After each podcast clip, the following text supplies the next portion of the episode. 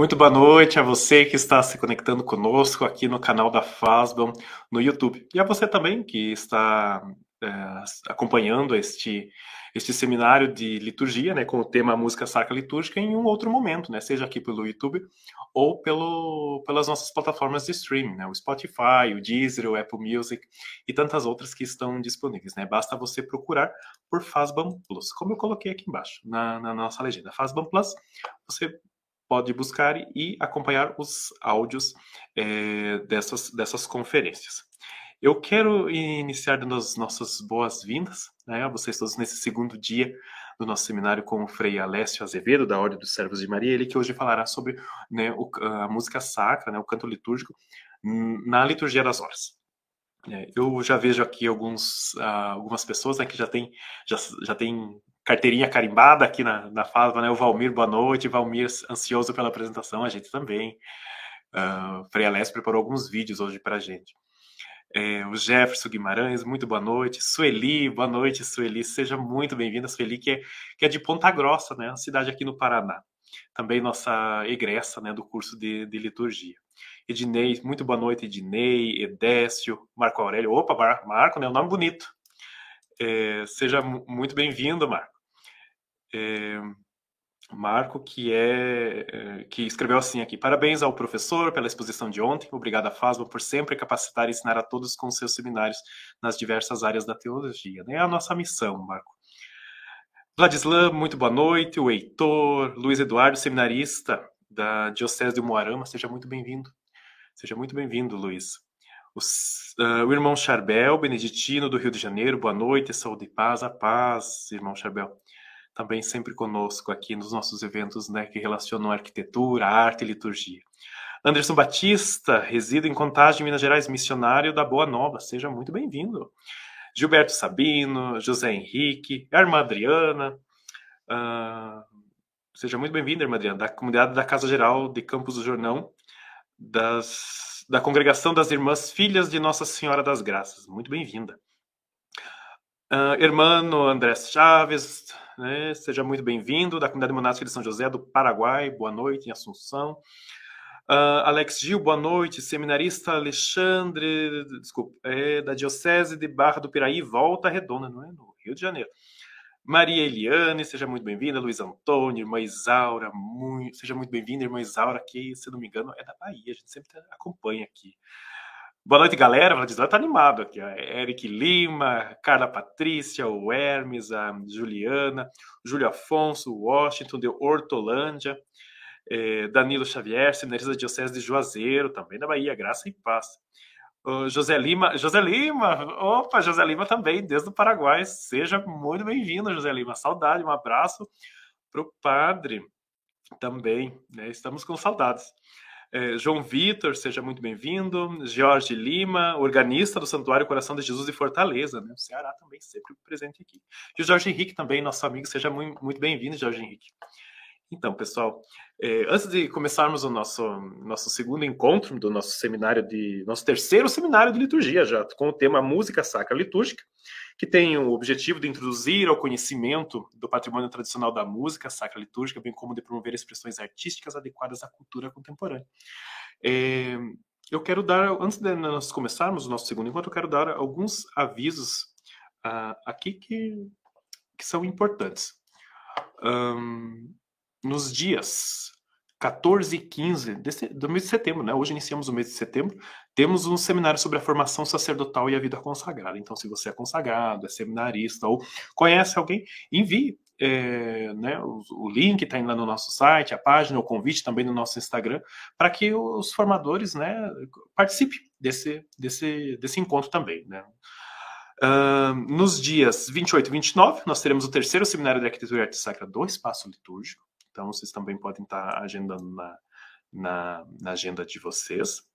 Nós também temos Uh, tem os avisos dos nossos cursos de pós-graduação, pós-graduação, um curso novo, né, pós-graduação em música sacra litúrgica, com início em janeiro de 2023, e também o curso de pós-graduação em arquitetura e arte sacra do espaço litúrgico, também com início em janeiro de 2023. São cursos que acontecem de maneira imersiva, né, com duas semanas de aula em três modos, então são duas semanas de aula em janeiro, mais duas semanas de aula em julho e mais duas semanas eh, de aula em janeiro de 2023. 2024.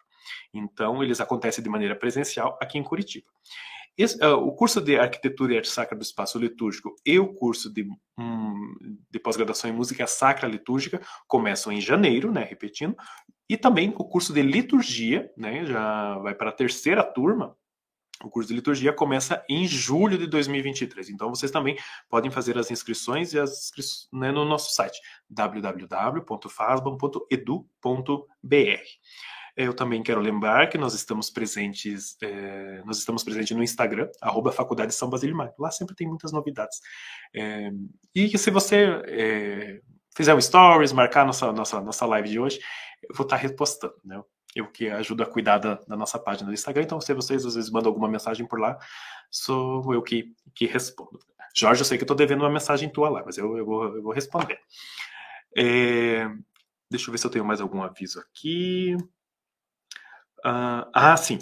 É, nós enviamos por e-mail os, os, slides de ontem, então é, dê uma olhadinha na tua caixa de entrada, se às vezes não está na caixa de entrada, olhe na caixa de spam, mas nós enviamos por e-mail os slides do dia de ontem. É, também uh, eu tenho um e-mail aqui do Frei Alessio, né, quem uh, tiver interesse em adquirir os livros dele, né? Eu também depois, depois a gente vai estar falando dos livros dele também. Pode entrar em contato pelo e-mail dele, que é oicela65@gmail.com. É um, uh, oicela é Alessio ao contrário, né? Então ele foi bem criativo no, no, na criação do, do, do, e-mail dele. Então é Alessio ao contrário, 65, né? oicela@gmail.com. Depois a gente fala um pouquinho mais sobre os livros. Agora deixa eu chamar o Frei Alessio aqui. Muito boa noite, Frei Alessio. Seja bem-vindo. Boa noite, irmão Marcos. Boa noite a uh, todos e todas da nossa aula de hoje. Sejamos todos bem-vindos para dar continuidade neste momento que deverá, na segunda etapa, trataremos sobre o breviário, a liturgia das horas, e será, sem dúvida, muito bonito e vai aguçar em nós, chamar a cada um de nós a fazermos parte de um grupo ainda bem maior de estudo com a pós-graduação de liturgia, então verificar bem a beleza da liturgia e trabalhar com essa beleza. Como dizia Dostoiévski, a beleza salvará o mundo. Obrigado, irmão Marcos. Eu que agradeço, Frei Alessio. Então, lembrando aqui, para quem ainda não quem está chegando hoje, ou para quem ainda não conhece o Frei Alessio, e pra, também para quem já conhece, né? O Frei Alessio Azevedo é da Ordem dos Servos de Maria, os Freis Servitas. Ele é vice-prior do convento Santa Maria dos Servos, aqui em Curitiba, também é vice-pároco na paróquia, e é mestre dos pré-noviços. Então, ele que cuida da, como a gente diz aqui no Paraná, ele que cuida da piazada, né, Frei Alessio? Isso.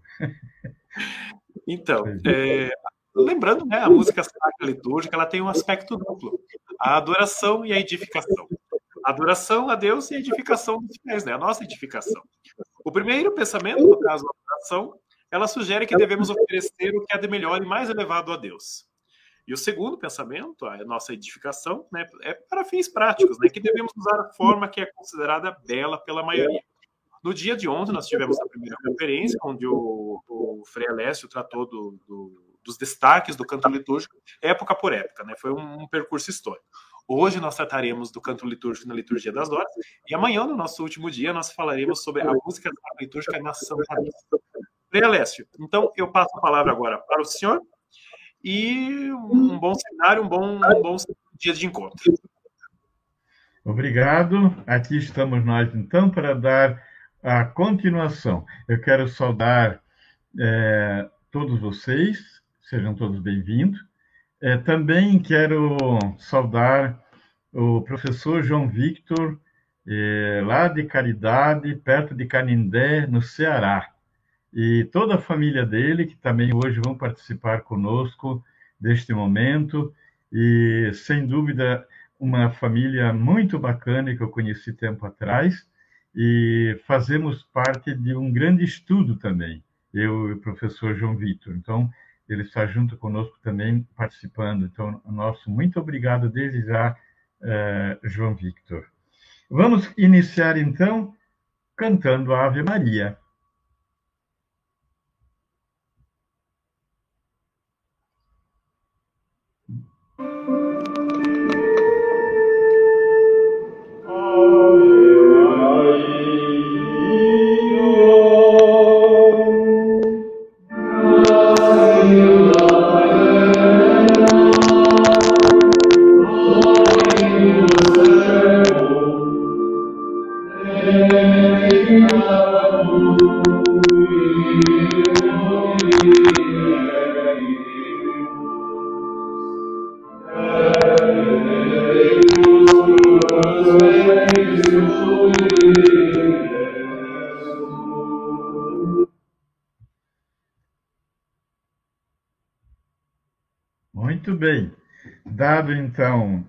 Nossa saudação mariana, nós vamos iniciar esta, essa parte da liturgia das horas hoje à noite. Digamos assim que, é, sempre passando né, um, um, um pouco da história, Jesus Cristo ele não deixa nada escrito, né? Ele apenas fala do Evangelho que os evangelistas deixaram para nós, os quatro Evangelhos, é, depois, a igreja, então, ela vai. É, também Jesus Cristo não traçou nenhum ritual cerimonial, apenas é, verificamos que nesse dado de fato da história, nós temos parte da Sagrada Escritura, que é onde se baseia a liturgia diária, né? Parte da Sagrada Escritura, aonde fala do famoso Escuta, Israel, Shema, Israel, louva o Senhor teu Deus. Tudo parte daí.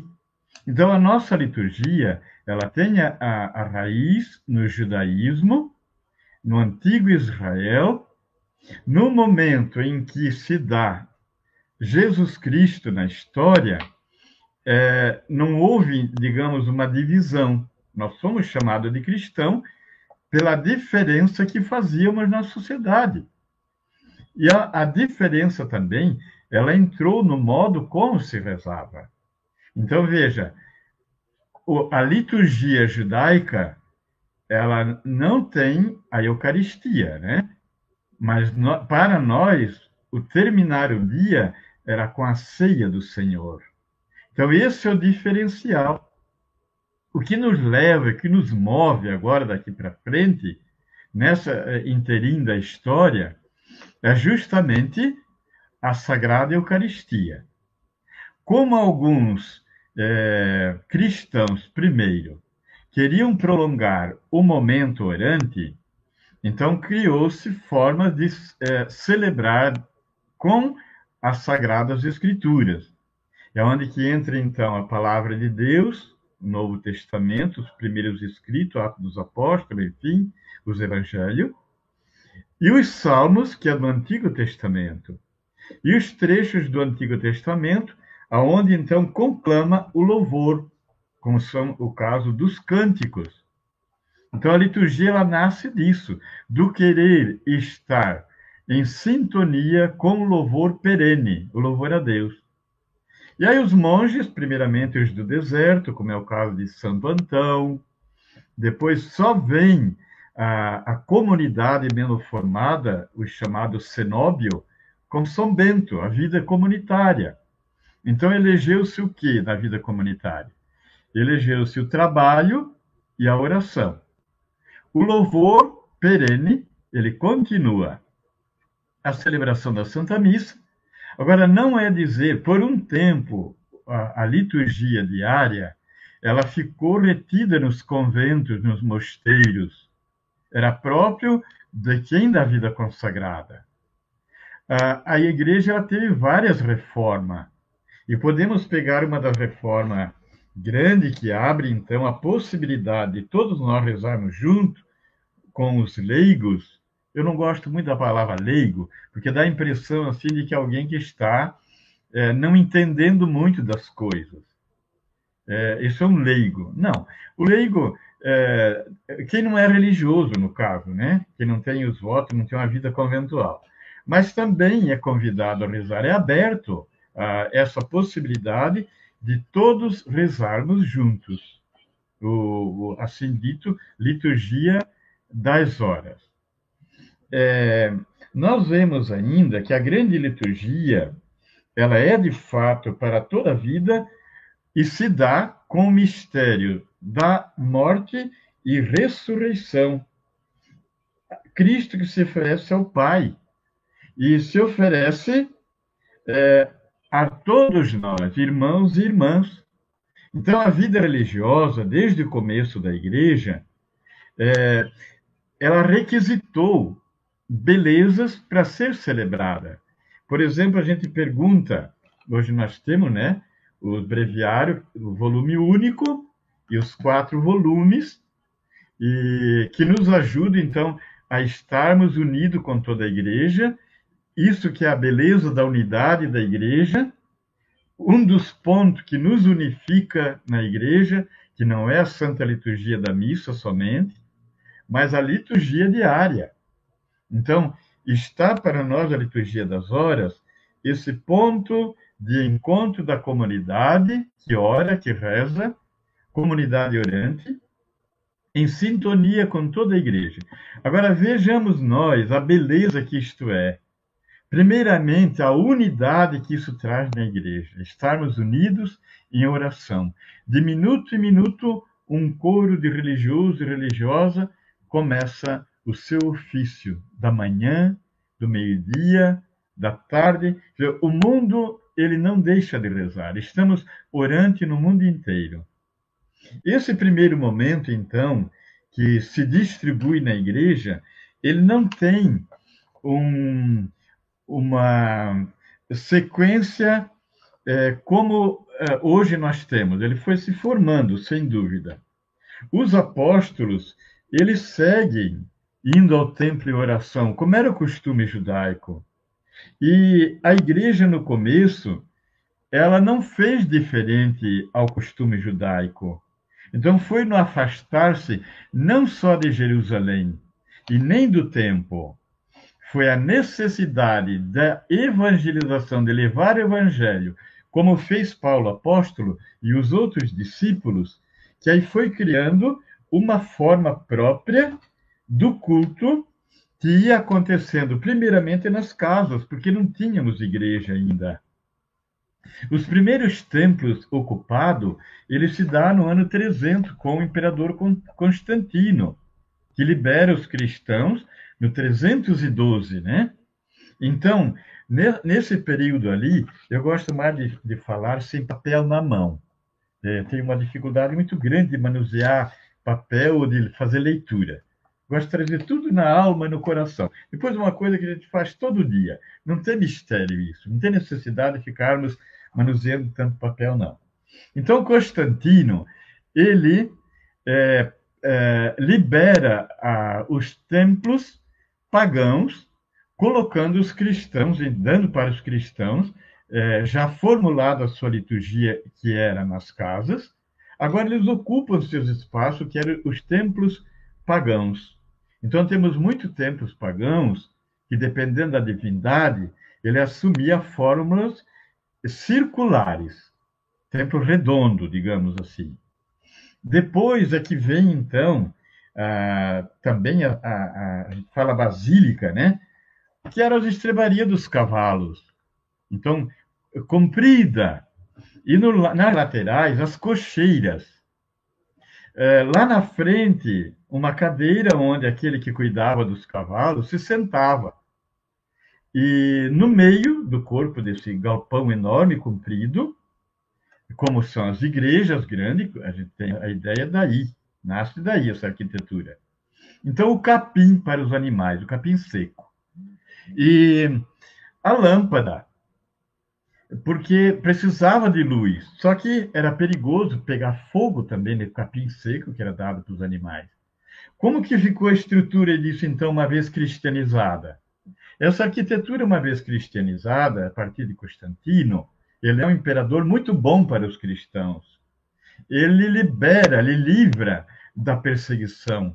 A mãe dele é, é uma santa, Helena, e ela guarda uh, o braço inteiro da cruz de Jesus, Jesus Cristo. Quer dizer, tinha esse motivo, sim, para estar constantemente a partir do braço que Cristo foi crucificado, a partir daí ter a, lembrança de, de um, da divindade, Deus unitrino, presente no meio de nós, além da Sagrada Eucaristia e da Sua palavra. Então, nasce muita coisa, é, essa lembrança toda. O memorial, ele se dá por inteiro. Essa arquitetura, então, é, foi é, o que deu início às nossas grandes igrejas do começo. Veja que a Basílica Constantiniana, uma está em Belém, é, a, a, Basílica de São Paulo, fora dos muros, a Basílica de São João de, em Latrão, Basílica de Santa Maria Maior, a, a própria São Pedro, depois ela é modificada por Bramante, eh, eh, Rafael e Miguel Ângelo, a Basílica de São Pedro. E, mas o, o, o, a arquitetura que se dá o começo é essa estrutura. Então, o corpo da igreja, as laterais são capela, que elas estrebaria o lugar da, da, da cocheira do cavalo. Tudo isso foi cristianizado. Então, veja que a, a própria festa do sol, ela é cristianizada também. Aí se deu o Natal, Cristo Sol de Justiça. E aí que nós vamos, então, estruturando a liturgia das horas. Nós vamos trabalhar bem o ofício das laudes e o ofício das vésperas. As completas também. Podemos uh, dar um leve aceno ali, porque é um ofício menor. Os outros intermediários, das nove, do meio-dia, das três, e ofício das leituras, a gente trata um pouquinho, mas mais de leve. Vamos dar um peso maior na liturgia, então, é, ofício das laudes, que é o das matinas, né? O ofício das vésperas e ofício, então, das completas, que é o último do nosso dia. Nasce, então, a liturgia das horas. A ceia pascal é sempre lembrança.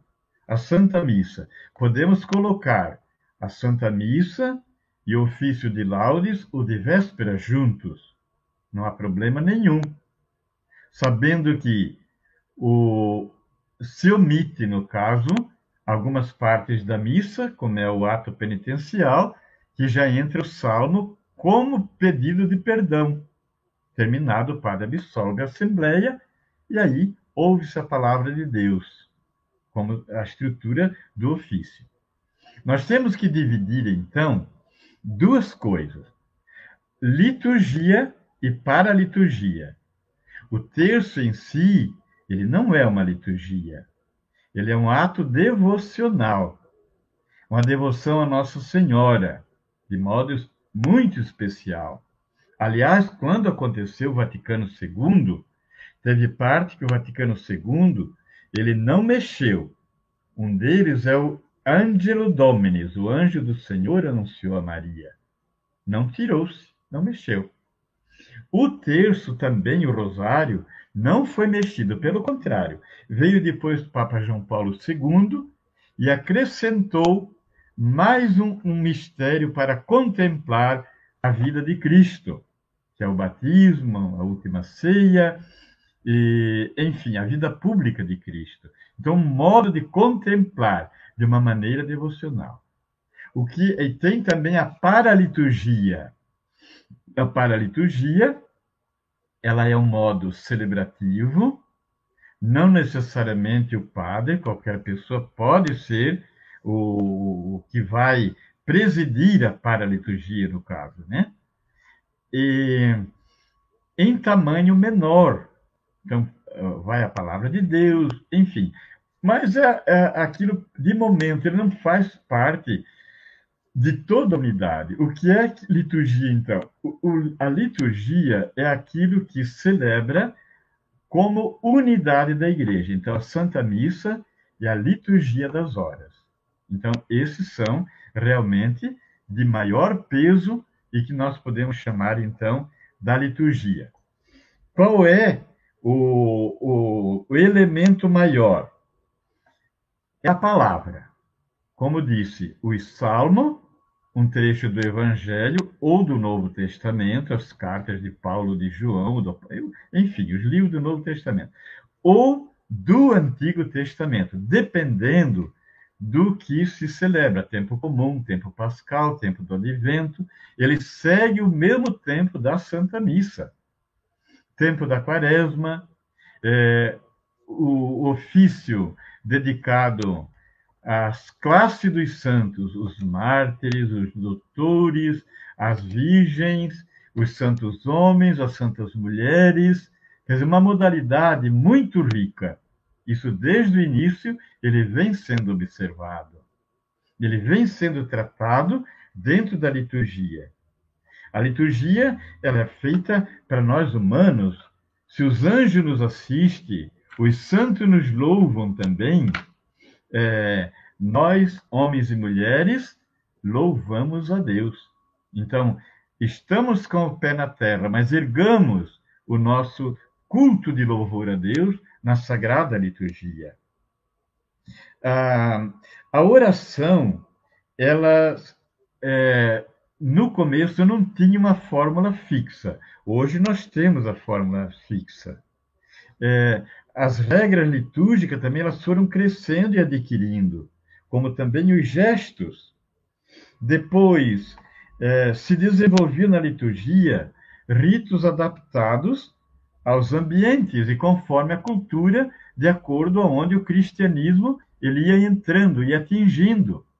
O cristianismo ele foi um movimento de muito boa-vinda na sociedade deste tempo, até a Idade Média. A Idade Média ela dá um pré-estabelecido para nós de alguma coisa que é, mais adiante eu vou dizendo para vocês. Em Roma, nós temos um Papa que é o São é, Ponciano. Ele era muito amigo de Hipólito. Aqui nós estamos tratando bem no comecinho da igreja. Os dois são martirizados juntos, Santo Ponciano e Santo Hipólito. Santo Hipólito, pode, podemos dizer que a, a fórmula da segunda prece eucarística da missa é parte dele inteiramente, e outra parte de Justino. E aqui o Santo Hipólito ele dizia que cada celebrante dê sua ação de graças como pode. Mais tarde, na Idade Média, nós vamos ter o Tomás de Aquino, que ele vai falar uma coisa muito bonita também. Ele diz assim: quase em toda a sacristia nós temos isso aí. São Tomás de Aquino escrevia dizendo assim: reza a tua missa como se fosse a primeira, como se fosse a única, como se fosse a última. Veja, o eco é o mesmo, cada celebrante dê sua ação de graças como pode. Isso é de um brilho, de uma sabedoria, de uma profundidade muito grande. A exaltação de Deus no louvor. Os formulários litúrgicos, podemos também dizer, eles vêm mais depois do São Bento e dos monges beneditinos, ou das beneditinas com Santa Escolástica. Isso, então, no século VII, o ano 600 em diante. E aí esse tempo é de uma fecundidade muito grande. Uh, o São uh, uh, de Milão, o Santo Ambrósio, ele tinha uma irmã também consagrada na vida religiosa, Santa Marcelina. Se nós pegarmos o nosso breviário, e aí nós vamos ver todo reformulado, tem o, o musicado também, nós usamos aqui em casa muitos uh, hinos musicados aqui. Então, a Santa Marcelina, ela pede para Ambrósio que escreva, Ambrósio era um bom poeta, além de pregador, que escreva fórmulas de inário para ser encantado no ofício das mulheres.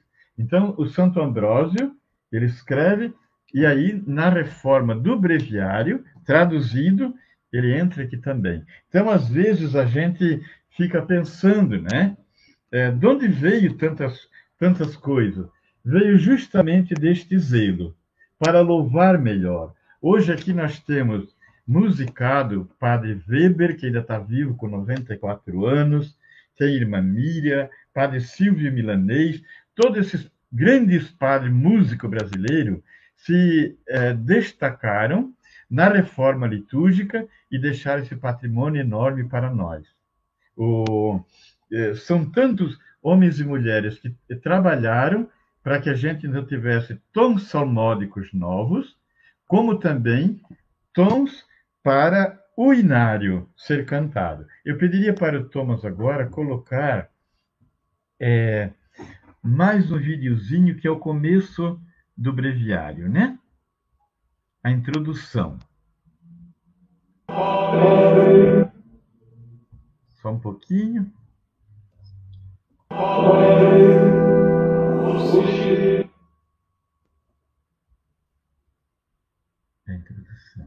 pouquinho,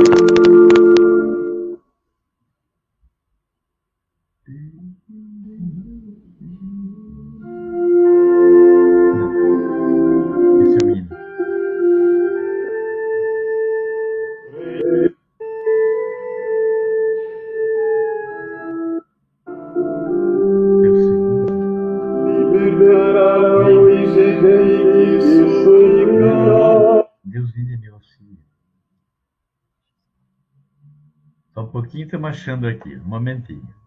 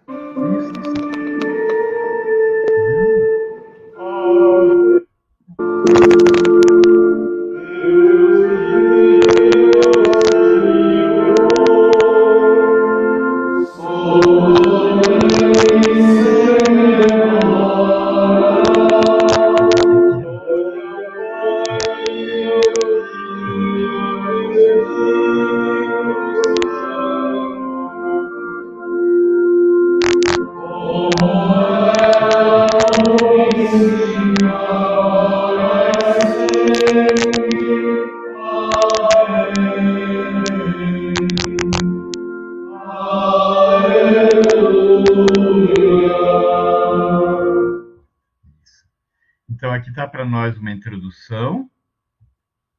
São várias musicadas no, no breviário que nós temos, e isso pode ser escolhido. Agora, eu quero para vocês um trechinho do hino. Esse hino que nós vamos ouvir agora, ele é de 1592. Eu resgatei com os nossos meninos aqui em casa é, várias melodias antigas, que são de uma extrema beleza. Então, além do breviário musicado com o padre Silvio Milanês, padre José Weber e irmã Miriam, e outros tantos que colaboraram com melodias adaptadas para o nosso tempo, há também melodias muito antigas, revisadas, e que nos ajudam a, a cantar. É o terceiro, é o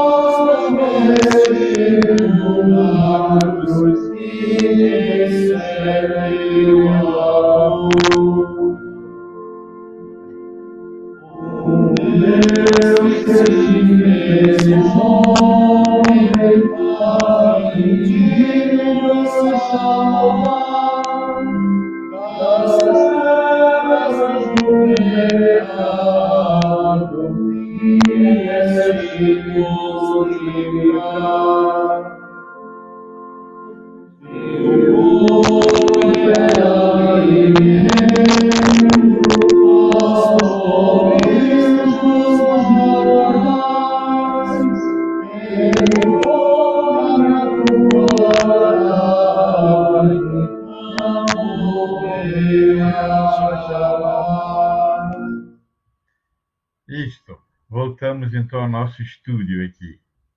Então, esses são o tipo de hinos que depois, de acordo com a métrica escrita que o breviário traz, você pode usar diversas vezes em diversos tempos. Então, com uma melodia, você pode é, sustentar o canto do inário do breviário de acordo com a métrica que ali pode ser executada. O tamanho é o mesmo, então basta você olhar, tá bom? Então são várias melodias que podemos repetir e isso não precisa duas vezes na semana, não.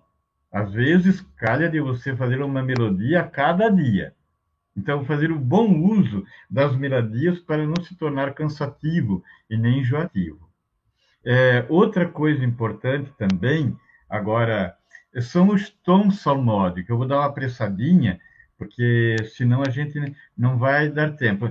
É, é, é mostrar um pouco a beleza do que se pode fazer com a liturgia das horas. Então, um tom salmódico, vamos ouvir, adaptado a novos tempos. Aí.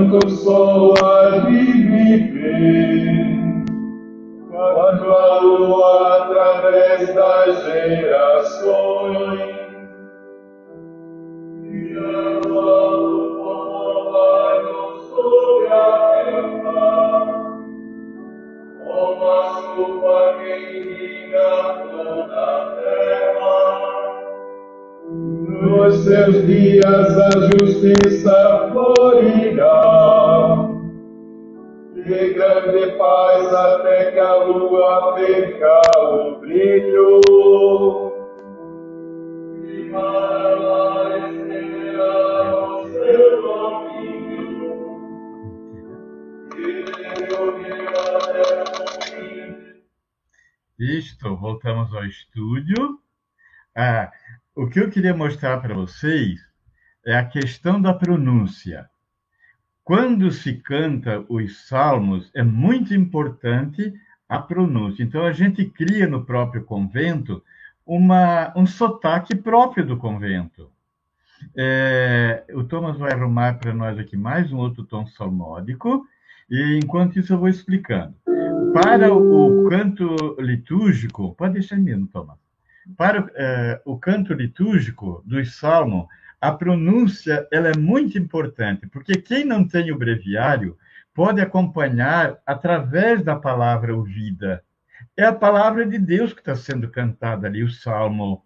Então, quem está te ouvindo sem o texto na mão, ele é convidado a refletir palavra por palavra, bem pronunciada, audível, e aí ele entra na dinâmica também do louvor. Depois, outra coisa é a silabação, o acento. O canto litúrgico, ele necessita que a gente pronuncie, faça o acento certo. Não é difícil de você fazer isso, tá bom? É uma, uma questão apenas de ir acostumando, verificando. Tudo isso é um cuidado que todos nós, pessoalmente, a gente vai fazendo é, é o carinho com as coisas de Deus.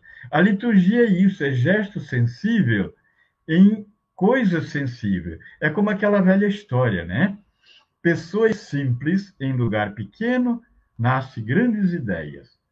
Quer dizer, um pequeno coro na liturgia diária das horas, três pessoas, quatro pessoas, comunidade nossa, se não tem mais do que isso, Sendo bem feitinho, é um louvor muito bonito, convidativo e que deixa um gosto muito grande para a liturgia. Vamos ouvir mais um tom sonórico.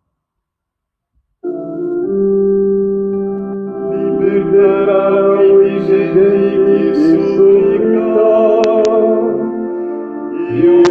o olho para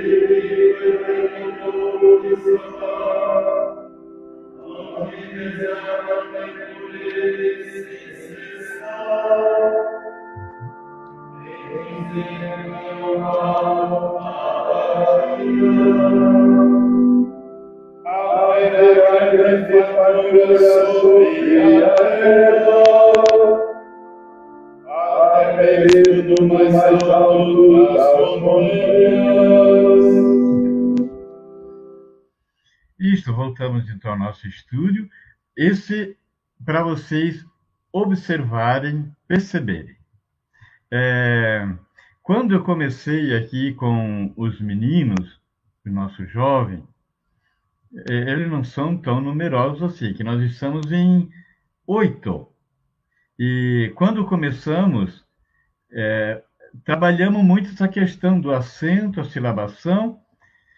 Hoje eles executam com muita perfeição, graças a Deus. Né? Não volta tudo. Uhum. Então, é isso que eu queria mostrar para você. Depois nós vamos ver o tom antigo, um, um, um, dos oito, uh, das oito tonalidades. Então, eh, esses são os tons modernos. Pega o último, Magnífica de Maria, que aí o, o, o, como é que surge o tom salmódico? Surge da seguinte forma. É, é, segura aí, segura. Deixa aí. O tom salmódico surge da seguinte forma. Os monges levantavam muito cedo para rezar, né? E depois, durante o dia, eles observaram que o, a, o rebanho de cabras para o leite do convento, do mosteiro, o, aqui nós temos monges é, Oriente e Ocidente. Né? Então, monges grego e monges latinos. Uh, eles observavam que as suas cabras comiam uma erva e elas não dormiam de noite. Então ele foi observar, era o café. O café, como é que é o nome do café? Cófia arábica. Então, na antiga Arábia, os monges árabes, do começo do cristianismo. Então ele pegou não somente a folha, mas também os grãozinhos. E aí surge a bebida café. Isso fazia com que os monges cantassem melhor, porque acordavam com o café. Então a bebida passou-se, eh, hoje espalhou-se pelo mundo inteiro. Os monges, eles são responsáveis por criação de muitas coisas, inclusive a genética. Foi um monge agostiniano, né, que descobriu através do grão da ervilha. Então, homens observadores que durante o, a história, o louvor a Deus, o acordar cedo, o trabalho, trouxe para a humanidade é, favores muito grandes. O tom salmódico, ele nasce disso, era quatro, e um deles é com o cantar do galo. Ah, então, surge o tom oitavo, tinha o primeiro, que aí dividiu em dois, o segundo dividiu em dois, o terceiro dividiu em dois, seis, portanto, e o quarto dividiu em dois, oito tons. O tom oitavo, já pelo fato de ter sido trabalhado, cantado já os outros tons, ele é o que ficou para nós hoje. Então, ele tem a execução da mesma linha melódica do cantar do galo. Como é que é o cantar do galo? Aí surge esse. A minha alma engrandece o Senhor, exulta meu espírito em Deus, meu Salvador. Vamos ver o tom quinto. É pare... Eles são parecidos. A, a terminação que é diferente. O tom quinto, vamos lá. Antigo esse aí.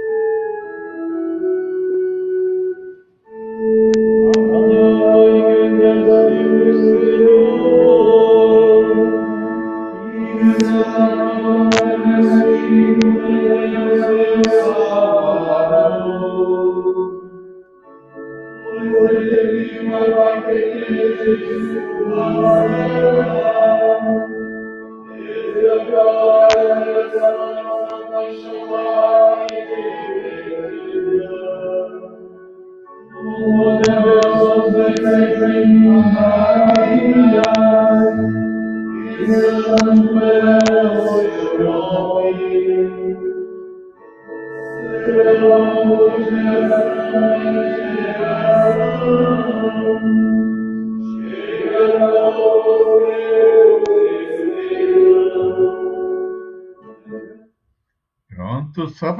gostinho. Então percebam vocês eh, como se pode diversificar uma liturgia trazendo mais beleza. Como é que se escolhe, então, os tons somóricos? A, a, a liturgia de laudes e a liturgia das uh, vésperas, ela tem um esquema. De laudes, então, começa a introdução, é igual para todas as duas. Aliás, para todas elas, né? E aí, então, tem o hino, segue os salmos, permeado de um canto, e depois o terceiro salmo, palavra de Deus, responsório, prece dos fiéis, e fecha com o Pai Nosso e o oremos. Pois bem, o canto da, da evangélico da Laudes é o Benedicto, todos os dias. Então é o sol que nasce, o astro luminoso que ilumina nosso dia, aquece e com a luz faz a terra produzir. Então é o homem que se abre com o louvor para toda a criação que Deus nos fez. É a sintonia do universo. Aí vem o ofício de véspera. Então, a temática do salmo, ela é um pouco entristecida, porque ela, o dia vai morrendo, vai declinando, a luz vai acabando. E entra a lua, a, a, o astro iluminado. De manhã, o Cristo é o sol da justiça que brilha nas trevas da mente. Com força e luz reparai a criação novamente. Olha aí.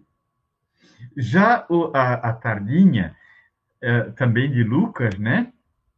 O Benedictus, da parte da manhã, e o, a, nas vésperas, o Magnífica de Nossa Senhora. Maria, quando vocês olham a imagem da Imaculada Conceição, ela tem a lua aos pés. Por quê? Porque é a única pessoa que não, tem, não teve os altos e baixos como todos nós temos em nosso psicológico. Então, não tem inconstância em Maria. Tem a firmeza dessa mulher que se compromete em colocar no mundo aquilo que a humanidade tanto queria: o Cristo, Sol de Justiça. O, o enviado do Pai, o Benedictus. Né? Ela, então, é a iluminada iluminada pelo próprio Cristo que ela gerou, o Deus presente. A liturgia das horas, ela tem uma beleza, além da unidade, uma beleza muito grande, que nós devemos compreender para rezar bem. E quando a gente reza bem, dizia Santo Agostinho, a gente reza duas vezes. Então verifiquemos aqui. Qual é o outro cântico evangélico que tem no outro ofício? É o ofício das completas, é o canto de Zacarias. Agora, Senhor, podeis deixar o vosso servo ir em paz. Também esse tem melodias próprias. Então você escolhe os tons salmódicos, as melodias, de acordo com a temática do salmo. Se o salmo ele reflete numa realidade tristonha, coloca-se então um tom também tristonho para aquele salmo. Normalmente em escala menor, que existe na música, né? A escala maior e a escala menor. Então, é, no curso de pós-graduação de liturgia, vocês terão, é claro, um espaço muito maior de fazer esse estudo. O que eu quero dar aqui, ontem dei uma parte, hoje de novo com a liturgia das horas, eu quero aguçar aqui em todos vocês essa curiosidade, essa vontade de nós termos a possibilidade de rezar melhor, de rezar com arte, de eh, louvar com sustentação. É, vamos colocar mais um trechinho, Thomas, de beleza. Regina o Regina Celli, uma antífona mariana.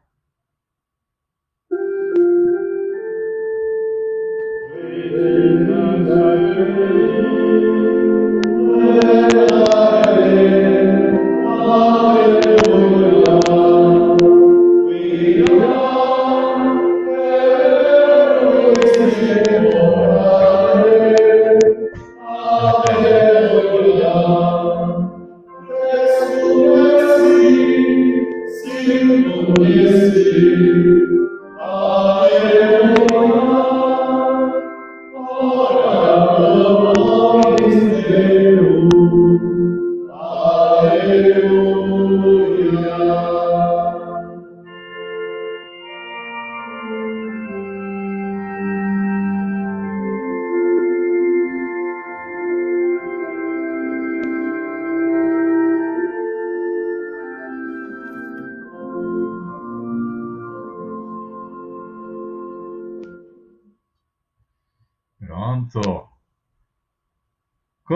Bonito louvar a Deus, né?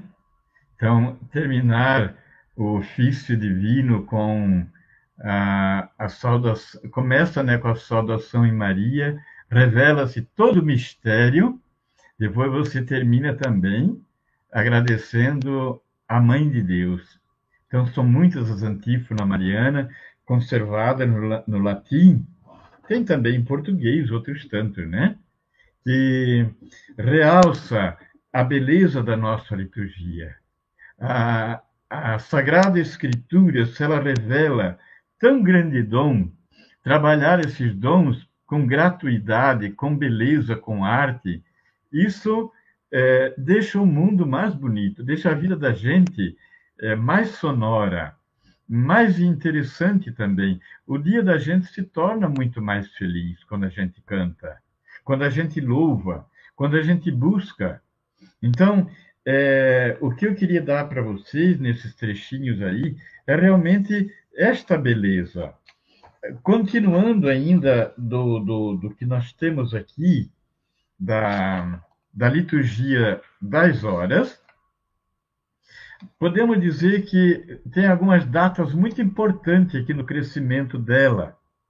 No século XV, 1400, até o 1500, é, os problemas litúrgicos eles ocuparam um plano secundário na vida da igreja. Passou a ser sempre mais algo para os clérigos. É aí que então a liturgia ela sobe, ela vai parar só no coro dos monges e do clero. Então, o povo foi perdendo. É aí que nasce, então, em toda a Idade Média, é, nasce o devocionismo. Então, o povo não entendia o latim, não sabia mais, é, é, desenvolve o terço, outras formas de oração que são devocionais. Então, o povo perdeu o coro, a possibilidade de estar é, junto com o clero. E depois veio o Concílio de Trento. Veja que essa crise levou a igreja a uma crise, uma divisão. Aí veio o Concílio de Trento para tentar ajustar, com proibições, com declarações, enfim, e isso, então, por três séculos, continua nessa tentativa. E aí, depois do, no, do 1600 até 1903, nesses três séculos, há uma estabilidade. Do 1903 em diante, nós temos um Papa cuja é, Divina Flato, é a, a bula dele, aliás, o documento maior dele, é o São Pio X, ele tinha colegas no seminário que se destacaram também na música, entre eles o, o grande Lorenzo Perosi, que foi então músico de capela do Vaticano, né? Eles eram colegas. O Pio X, como Papa, chama ele.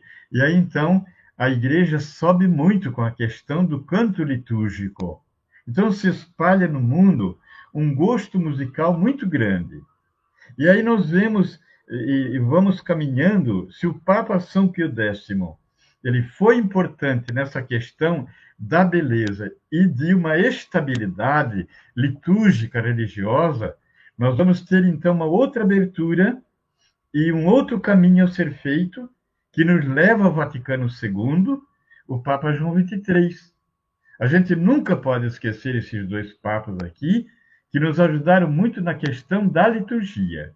O Papa João XXIII, então, no Natal de 1962, ele então vê que a igreja precisa abrir janela e os cardeais entenderam que seria a janela da igreja. Não era.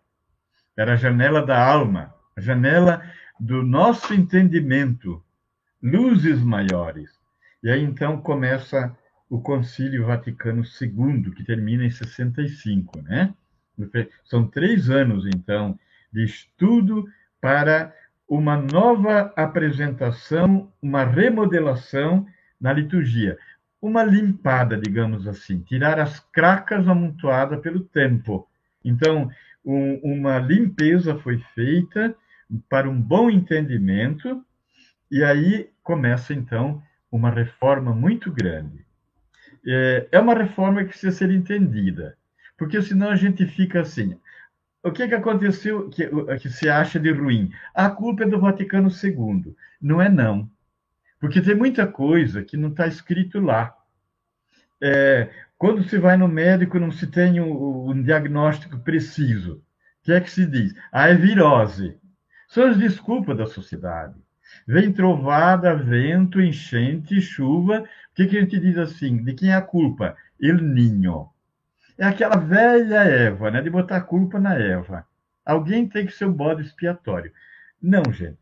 O Vaticano II, ele é um movimento que até hoje não terminou. Ele deu uma abertura aonde para nós aqui no Brasil nós descobrimos dons musicais muito grandes com uma leva de músicos, homens e mulheres que colaboraram muito. E deu também para nós, como em todos os outros países, rezar na sua língua, traduções é, a revalorização de tonalidades adaptada à métrica do canto, à métrica do salmo, a modernização e com grande beleza. Quer dizer, se tornou um elenco muito grande. Se olharmos agora na nossa, eh, no nossos cantos litúrgicos, nós vamos ter aí uma imensidade de partituras, de livros, de participação de cursos que levaram a destacar-se o nosso Brasil em questão da nossa liturgia. Uma CNBB que se reúne. Verifiquem vocês, então, que isso só trouxe riqueza para nós. E um convite, está tudo pronto, basta a gente é, valorizar, é, conhecer, dar entrada, deixar que isso passe em nossas mãos e entre no nosso coração através das melodias, das belezas. Então, eu vou parando por aqui e é claro que é, tudo isso do Vaticano II, ele precisa de alguma coisa. Por exemplo, apresenta uma teologia da liturgia. Então, se redescobriu a teologia da liturgia, o grande valor da liturgia exige uma reforma geral da liturgia e acompanhada uma, uma, uma norma cultural, digamos assim, para um bom funcionamento. Exige também um englobar-se de toda essa cultura. Então, a arte, a música, saber conjugar o que dispõe numa capela, numa igreja, num presbitério, num coro, o que dispomos ali para a beleza da liturgia. Não precisa a gente se preocupar com tanta criatividade. A beleza dela já está ali. O Papa Bento XVI, muito zeloso nisso, dizia: não precisa criar mais nada. A liturgia em si tem a sua beleza. Depois, ainda, uma ação colegial entre os papas e bispos, que eu dizia CNBB, a apreciação do, dos sumos pontífices os documentos que eles emitem para nós e depois a liberdade de uma aculturação. A liturgia ela não vem achatar a nossa cultura, proibir as nossas expressões. Pelo contrário, ela vem conjugar e aí você reza com o corpo, com as expressões da nossa arte, da nossa cultura, dos nossos ritos, dos nossos instrumentos. Não é só o órgão, é todo e qualquer instrumento que podemos compor um coro de tanta beleza para o melhor louvor da nossa liturgia das horas. Agora eu passo a palavra ao irmão Marcos, para nós termos as eh, eh, nossas discussões, que certamente vai ter perguntas, apreciações, enfim. Irmão Marcos, contigo. Muito obrigado, Frei Alessio. Parabéns mais uma vez colocações. É, quem, tem, quem tiver dúvidas já pode ir deixando aqui no, no, no nosso chat, já tinha deixado a, mensa, a, mensagem aqui, pode ir colocando que a gente vai fazendo ao Frei Alessio logo em seguida. É, eu deixei também um link fixo aqui no, no, no, chat com os documentos da Igreja Católica sobre a música sacra litúrgica. Então vocês podem acessar, é um, é um post que a gente fez lá no, no blog, é, de, de pós-graduação aqui da, da FASB. Uma seleção, já tem os links lá, vocês podem clicar e fazer o download. É, falando do blog, né, toda semana a gente tem o blog de Teologia Oriental, nós publicamos é, materiais, né, formações uh, de Teologia Oriental na, na quarta-feira. E também temos o blog da pós-graduação, e o blog de filosofia. Então vocês podem sempre estar atentos aos conteúdos que a FASBAN produz, né? Além das conferências que nós temos aqui no YouTube, é, ou que você também pode escutar pelo Spotify, pelo Deezer, pelo Apple Music, é, nós também temos o nosso blog. Eu também convido a você, se você tem uh, interesse em publicar em nosso blog, né, assuntos de filosofia ou de teologia, você pode enviar para o e-mail comunicação@fasmo.edu.br, que nós fazemos a curadoria e publicamos em, em nosso, nos, nos nossos blogs. É, então, mais uma vez, vocês já podem ir colocando as suas dúvidas aqui no, no, no, no chat. Nós é, estivemos essa noite, né? Estamos acompanhando esse seminário com o Frei Alessio de Azevedo, que é da Ordem dos Servos de Maria. Ele que é vice-prior do Convento Santa Maria dos Servos, aqui em Curitiba, também vice-pároco e mestre dos pré-noviços. É, o encontro de hoje é sobre o tema o canto litúrgico na liturgia das horas. Né? Então, vamos para as perguntas. Frei Alessio, a nossa primeira pergunta aqui, deixa eu só voltar um pouquinho, tá, tá, tá, que é do Frei Ivanildo. Só um pouquinho. Aqui. Uh, Belas Melodias Frei tem disponível na internet essas que o senhor que o senhor foi mostrando ao longo da nossa conferência de hoje. Ele também perguntou se tem algum CD para vender, ele fez alguns comentários anteriormente ali e esse aqui agora o último que eu achei aqui, se tem disponível na internet. É, não, sim, tá, ok. Não temos. Eu vou fazer assim, eu vou pedir para o irmão Marcos mandar para vocês esse vídeo aí. Tá. Nós temos sim. É, veja que é escrito à mão, olha. Né? Porque essas são melodias próprias da nossa ordem. É cada convento, cada congregação, cada ordem. Isso aqui eu trouxe de Roma, quando eu estudava lá no Colégio Santo Alessio, que é um dos sete fundadores, eu levo o nome deles também, mas é de, de batismo o meu nome, Alessio também. Então, guardei e a gente executa. Então, isso uh, percorre o mundo inteiro onde temos nossas casas. São melodias próprias nossas. Depois, outra coisa.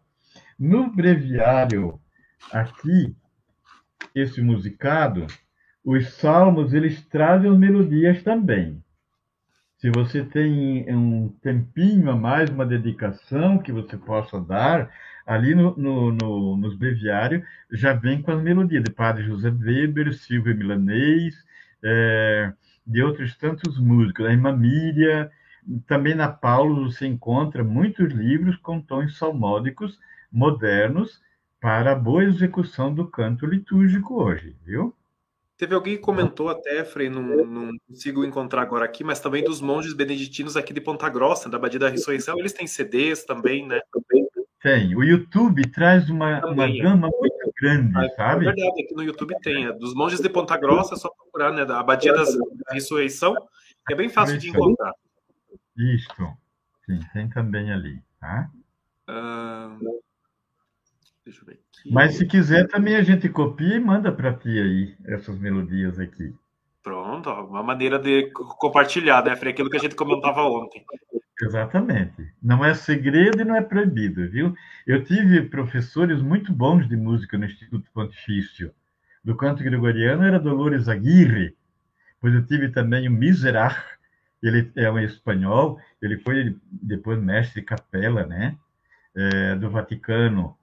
E depois convivi com padres, uh, frades nossos, que eram bons na música, o Vitório Catena, que ele era o, o, o que uh, ensinava os meninos da Capela Sistina. O Bartolucci só regia, mas quem educava os meninos e ensaiava tudo eram nossos frades na nossa igreja lá em Roma, em Santa Maria em Via. Então, eh, eu tive a felicidade de de conviver muito de perto. Essas coisas, quando a gente anda e vive em Roma, isso é o pão nosso de cada dia. Então a gente volta para o Brasil, a gente guarda essa beleza, essa vontade de fazer também aqui, porque uh, uh, o brasileiro ele é musical.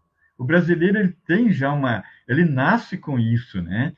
Sendo eu descendente europeu ou não, ou afro, nós temos uma musicalidade dentro de nós muito grande e desejosa do louvor, né? Sim. Lucas Araújo escreve assim, Frei, está sendo uma riqueza esse simpósio, parabéns a Faz, ao Frei Alessio pela iniciativa. Temos muitas mensagens. Ah, o Francisco aqui também diz assim, a liturgia, a música litúrgica é a alma Com toda razão, viu, Francisco? Obrigado pela observação. Curtinha, mas diz tudo. A alma da igreja. É. O Danilo ele pergunta assim: Frei Alessio, graça e paz. Gostaria que o senhor falasse da importância do silêncio na liturgia das horas. Sim. É, como eu falei ontem, né? A música é a nota certa no tempo certo. Então, é, a música é a arte de conjugar os sons e o silêncio. Como na música tem pausa, que seriam notas não negativas, nota som calado. Então, isso também faz parte. Na liturgia, a mesma forma, você dar um espaço de silêncio para é, ruminar. São Bento fala nisso, né? Ruminar, ruminatio. Então, interiorizar. Isso você faz com silêncio. Às vezes a gente é meio corridinho, né? Tem coisa para fazer, tem horário de aula, tem faculdade. Cada um adapte, adapte-se ao, ao, ao seu intento e aos seus trabalhos do dia a dia. Mas, por quanto possamos, temos também o nosso momento de silêncio no momento da liturgia. Tá? É interessante isso, Frei Alessio, que, por exemplo, né, nós aqui brasileiros somos de tradição oriental, né, para quem ainda não sabe, e muito pelo contrário, o, não, dificilmente há momentos de silêncio na liturgia bizantina, porque relembra aquela questão de que o, coro celeste está sempre em louvor a Deus, né? a questão do silêncio não, não é levado em consideração no Oriente. É, também porque você não usa instrumento musical, né, irmã Marcos? É totalmente polifônico. É. Exatamente. E nós já temos instrumentos musicais. Eu, eu já não, como diz o outro, os monges cartucho também não usam instrumento musical. Eu não seria monge cartucho. Gosto muito da vida contemplativa. E tenho o meu lado contemplativo e vou fazer o, resto da minha vida em contemplação, porque eu tô, já adquiri o consegui um lugarzinho e vou fazer. Mas eu preciso de um harmônio, de um piano, de um órgão. Uhum. Não gosto de eletrônico, sabe? Uhum. Mas eu já tenho meus instrumentos também. Eu sempre toquei desde menino. A minha família é musicada também. Tem muita tradição musical na minha família. É. Frei, a pergunta do Vladislau. Frei, quando falamos de música sacra, o canto bem criado, o senhor sabe de onde surgiu? É, o Veni Creator, eu não tenho assim bem a fonte dele, mas deve ser também é, pela melodia, lá do primeiro momento, quando também se compõe aquele do Santíssimo Sacramento do Tomás de Aquino Adoro te devoto. É, Tomás de Aquino, o Papa pediu, depois do, do milagre de Lanciano, né? E de Orvieto. Então, o Papa pediu para os dois grandes teólogos, Boaventura e Tomás de Aquino, que escrevesse. Aí, quando Boaventura chegou, o Tomás de Aquino estava recitando para o Papa o, o hino que ele escreveu, Adoro te devoto.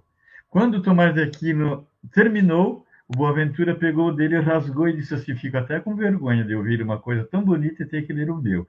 Então rasgou. Certamente não era de, de, de menor beleza, mas é, coisa de gente é assim, né? É, é. assim. Então eu acredito que o Veni Creator ele vem desse mesmo período ali pela semelhança melódica. Tá? O Jorge, assim, uma pergunta. A celebração da palavra, onde não tem padre disponível, é uma liturgia ou uma paraliturgia? Ela é paraliturgia. Tá bom? A liturgia mesmo é só a liturgia das horas e a Santa Missa. Tá bom? Então, a da palavra é uma paraliturgia, porque daí ela não, não é um sacramento, né? não tem a, a Eucaristia, enfim. Tá bom? Não porque é por leigo feita, não, não, não. Poderia até ser um padre a fazer isso ali, mas ela fica na paraliturgia, porque ela assume uma modalidade que aí entra uh, diversificações de acordo com aquele que assim o faz. Ela não tem um rito próprio. Tá? Já a liturgia das horas e a liturgia da missa, ela tem um rito próprio, ela segue aquele modelo, entendeu? Para a celebração da palavra, cada um pode usar de modalidade diferente, de criatividade, desde que a palavra seja o centro daquele ato que ali se está fazendo, tá bom? Freio Lucas pergunta se o senhor poderia indicar algum CD com melodias para a salmodia própria dos breviários, né, usados pelos padres seculares. Ah, é, como é que eu vou te fazer, Lucas? Talvez na Paulinas e Paulos tu encontre, é, é, tu indo ali, se tu tem essa possibilidade, e aí tu pergunta. Normalmente, a, a Paulos tinha o, os tom salmódico das missas de domingo e também o livro de partitura junto. Como traz no folheto também. Tu pode usar aquela salmodia, tem um refrão, que é cantado pelo povo, e o salmista faz, então, em quatro linhas, quatro versos, né? Um tom salmódico. Tu pode pegar o folheto da missa, que todo domingo tem, e ali já tem essa melodia. Tu pode usar ela em salmos de quatro linhas ou dividir em duas. Também pode usar a criatividade assim. Tá? Isso é um, um modelo infindo. Não tem começo e não tem fim. Ele começa lá com aqueles quatro tons, soma para oito tons e se estende até nós. Tá? O reto tom também, me disse o Thomas aqui agora. O reto tom é aquele assim, é, é, como é que eu diria assim? É, o pessoal conta piada de padre, né? E aí, então, seu vigário, como é que foi essa tarde? Né? Esse é o reto tom. É o oremos, Deus infinitamente santo e justo. Esse é o reto tom. Tu pode fazer também. Tá bom? Glória ao Pai, ao Filho e ao Espírito Santo. O reto tom. Tá bem? Frei, o Júlio, o Júlio Afonso diz assim: esse breviário musicado que Alessio mostrou tem melodia para o, todos os salmos dos quatro volumes do breviário? Sim, esse aqui. Tenho esse aqui que eu tenho é o da do tempo é, é o saltério da, da Laudes e Véspera. Aí tem o segundo volume que é do uh, Santorum, do o hino dos santos. E aí tem o outro, tem um terceiro também, que aí entra a liturgia do meio-dia, das três da tarde e das completas, tá bom? São três volumes musicados. Tá? E aí, como eu te disse, uh, os tons do, do, dos cânticos, alguns tem aqui já pronto, que tu pode adaptar para o hino de, de acordo com a métrica.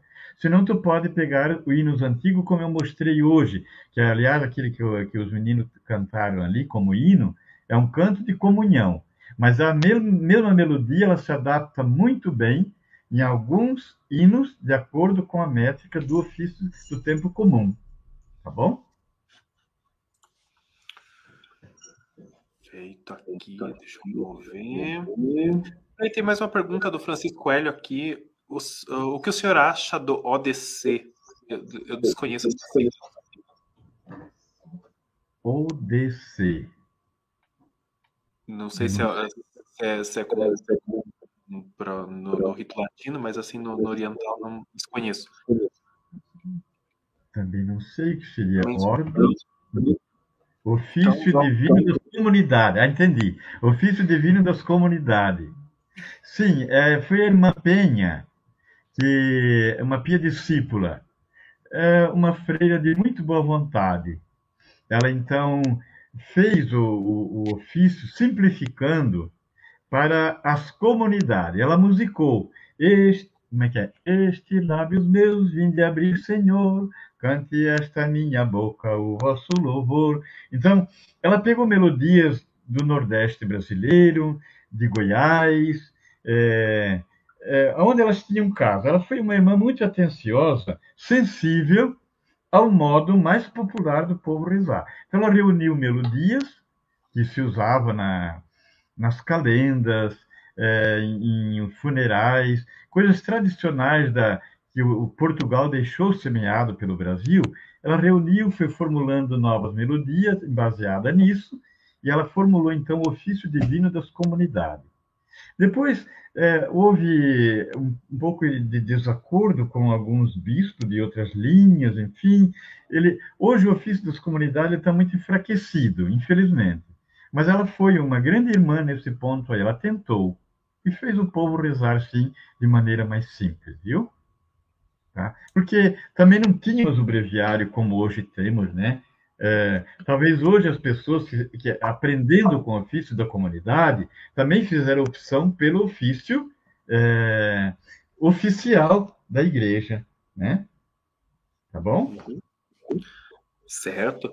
Então, Frei, mais uma vez, eu gostaria de agradecer a, a, a disponibilidade do senhor para esse nosso terceiro seminário de liturgia, né, que tem como tema a música sacra litúrgica. Né? Ontem nós trabalhamos a questão da, da, da, história né, da música sacra litúrgica, hoje o canto litúrgico na liturgia das horas, e amanhã nosso último encontro, né, Frei? A, a música sacra litúrgica na Santa Missa. Eu passo agora a palavra ao senhor, para que o senhor né, finalize o nosso encontro de hoje e também nos dê a sua bênção para que a gente tenha uma boa noite de sono. Isso. Eu vou dar a benção e depois eu deixo aberto aqui o Regina Celli para a gente dormir em paz, sereno e tranquilo, né? Isso. Segura aí, toma. A nossa proteção está no nome do Senhor, que fez, fez o céu, e, a terra. Deus Pai Todo-Poderoso, dignai-vos abençoar a todos nós pela intercessão de Santa Cecília, da grande Mãe de Deus e Nossa Mãe Maria. Abençoe-nos o Deus Todo-Poderoso e nos dê uma noite serena e sono tranquilo. Em nome do Pai, do Filho e do Espírito Santo. Amém. Alleluia.